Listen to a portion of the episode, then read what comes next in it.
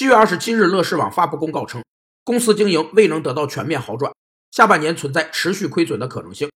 经审计后，公司二零一八年全年净资产为负，公司存在股票被暂停上市的风险。暂停上市是指以上市公司出现法定原因时，应依法暂时停止其发行的上市股票或公司债券的交易。暂停上市是基于法律规定的特殊原因而暂时影响其上市证券的情况，而非决定性的最终否定上市公司的上市资格。公司法仅就暂停上市和终止上市作出了规定，但未规定恢复上市；而证券法专门就恢复上市作出了规定，解决了恢复上市的法律地位。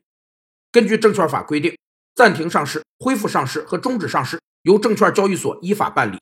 这是证券法对公司法的重大改进，加强了证券交易所对证券市场的监管力度。据有关人士透露，由于乐视网股价持续下跌，融资客们遭遇了穿仓巨亏。亏损合计金额高达五千万元。